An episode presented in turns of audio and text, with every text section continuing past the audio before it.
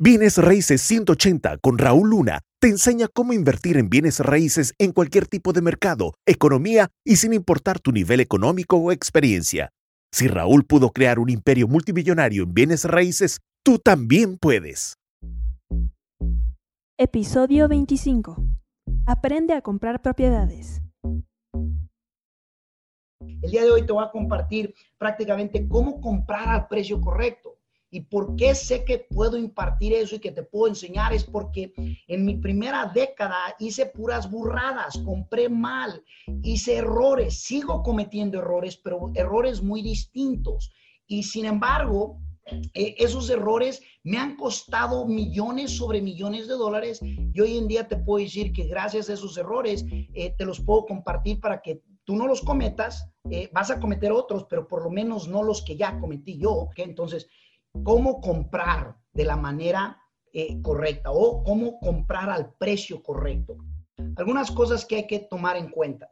Para poder comprar al precio correcto, necesitas tener tres cosas. Necesitas saber tres cosas. Y entre esas cosas que debes saber, debes de saberlas.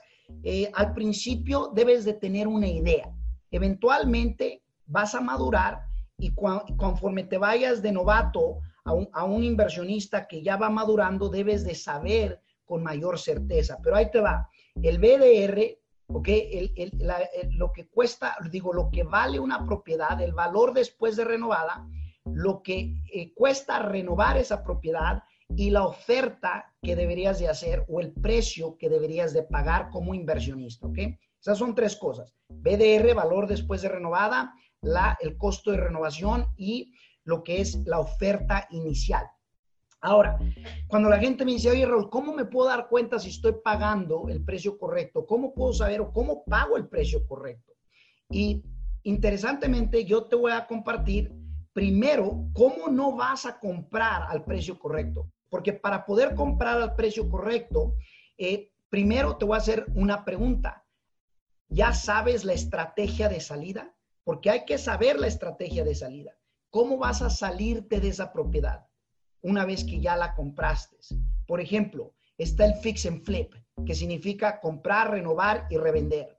Está el buy and hold, que significa comprar para quedártela para tener un ingreso residual, ¿ok? Un cash flow. Eso es buy and hold. Esa es la segunda. La tercera es wholesale, que, que vas a poner en contrato para vender el contrato. Entonces, ¿Cuál es tu estrategia? Cada estrategia, dependiendo la estrategia de salida, va a depender el precio que, que, hasta el precio que tú puedas pagar.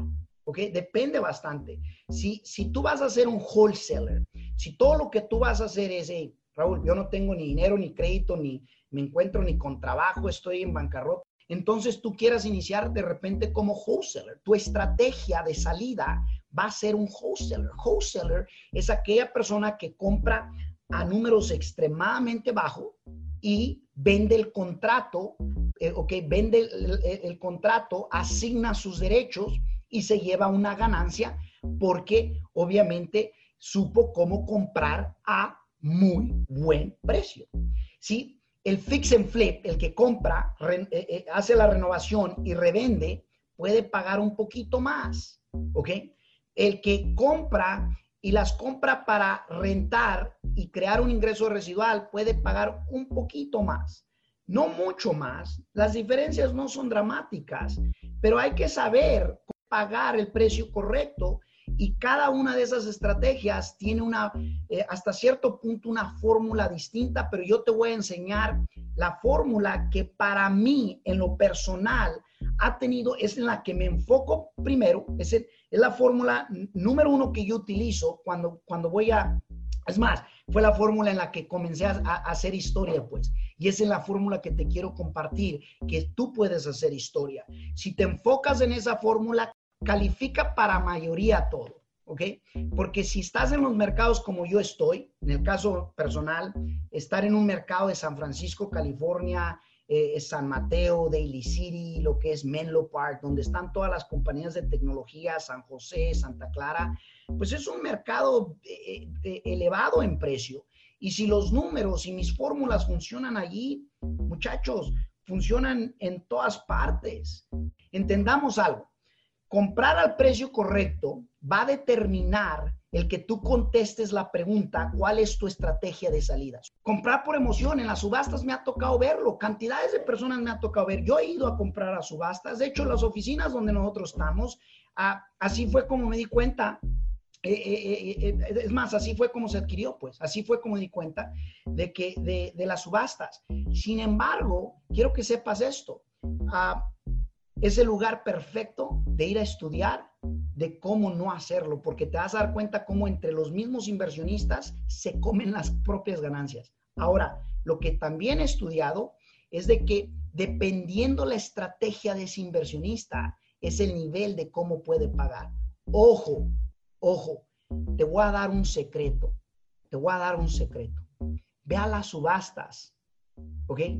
A buscar por compradores, a conocer a gente, a saludarlos, a saludar manos y a pedirles por sus tarjetas de negocio para que les puedas tú vender tus propiedades. Yo tengo amigos que compraron hasta 400 casas en subastas. Uno de ellos se llama Kevin. Y, y te puedo decir, pero ya no lo está haciendo ahorita en el tiempo que lo hacía, lo hacía cuando el mercado estaba totalmente desplomado, eh, eh, prácticamente. Entonces, ojo, no estoy diciendo que las subastas son malas, estoy diciendo que eh, dependiendo del inversionista.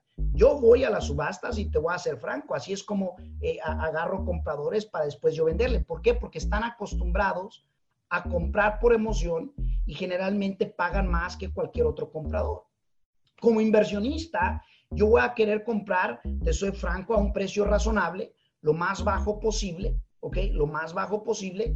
Eh, voy, a, eh, voy a iniciar en mi fórmula, pero ya a mí siempre me encanta primero preguntarle al vendedor o al dueño de la propiedad qué precio tiene en mente, qué precio quisiera recibir.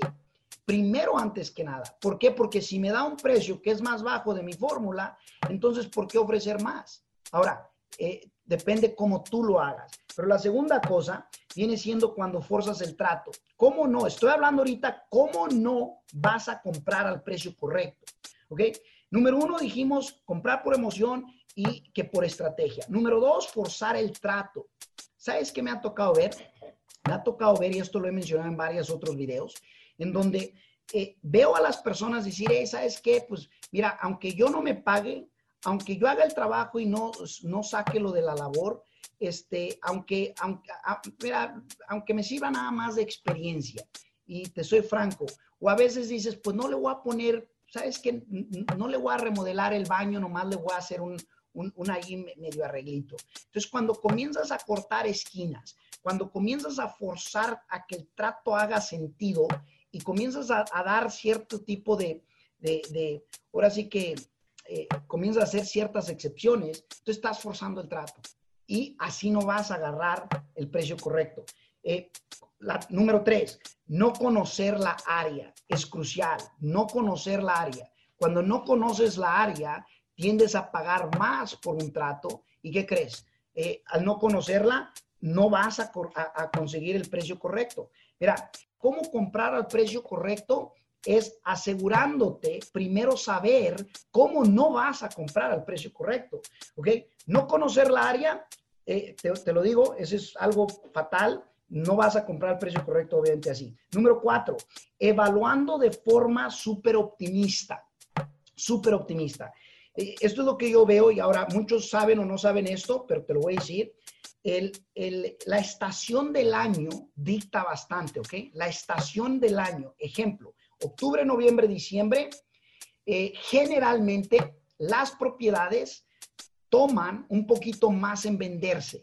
Tú como inversionista, si vas a renovar para revender, comprar, renovar y revender, tienes que tener de antemano que en el mes de diciembre y, en el mes de noviembre y diciembre, la mayoría de la gente está distraída en qué? En fiestas, Año Nuevo, en Nochebuena, en, en muchos, muchas fiestas, fin de año, etcétera y, no es el mejor tiempo. Está lloviendo, nevando, qué sé yo, ¿no? Dependiendo del área donde tú estés. Esa ha sido mi experiencia en lo personal. Sin embargo, es buen tiempo para encontrar buenos tratos. Entonces, ojo, El ser optimista me refiero cuando comienzas a agarrar las, las propiedades mejores vendidas del área, las que más se vendieron en el área, eh, eh, eh, al principio del año o a mediados del año. Fatal. Si ya estamos a final del año y vas a agarrar casas que se vendieron en el verano o que se vendieron en, en la primavera, tú mismo te estás aventando un, un, balazo a ti mismo. Hay una fórmula, mi fórmula no cambia, ¿ok? Es donde yo agarro el valor, del, el valor de la propiedad una vez ya renovada. Yo le puse las siglas del BDR, es el valor después de renovada, aquí está. Y la renovación ok, yo multiplico, lo que hago es que agarro ese valor, la multiplico por el 70%, ok, menos la renovación, que me da un precio de ofrecer más o menos aquí. Entonces, el valor está aquí, ok, la multiplico por el 70%, me da un precio aquí, le quito la renovación y me da una oferta aquí. Entonces, ¿Cómo llego? Porque hay veces que me dicen, ¿cómo puedo entonces llegar a saber cuánto es la renovación? Mira, cuando eres nuevo, no hay mucha idea, no hay mucha base de dónde agarrarte, ¿cierto? Mi consejo es que al principio vas a tener que más o menos a puro tanteo, aun cuando sé más o menos lo que va a costar, porque a tanteo ya lo sé de tantas que he hecho, aún hasta el día de hoy, aún el día de hoy, lo confirmo con contratistas. Llevo a mi contratista y le digo, dame una estimación de cuánto me va a costar. Y no lo hago con uno, lo hago con tres o más. Aún hasta el día de hoy, porque no me vuelve a pasar los errores que he cometido. Pero siempre pregunto. Y, más o menos le, le, pregunto, y esto es lo que me he dado cuenta en mi mercado, que tú vas a tener que descubrir en tu mercado. Y la mejor manera de descubrirlo es entrevistando a varios contratistas, haciéndole ese tipo de preguntas que te estoy haciendo, porque en los mismos contratistas, quiero que sepas esto, te van a dar precios radicalmente diferentes, radicalmente distintos. Eh, te lo dice alguien que está en el mercado constantemente, te lo prometo. En la misma zona, el que te cobra 100 dólares por construir por pie cuadrado, vas a toparte otro que te dice 180 dólares el pie cuadrado. ¿Quieres saber más del mundo de las inversiones en bienes raíces? Visita rauluna.com diagonal aprender. rauluna.com diagonal aprender.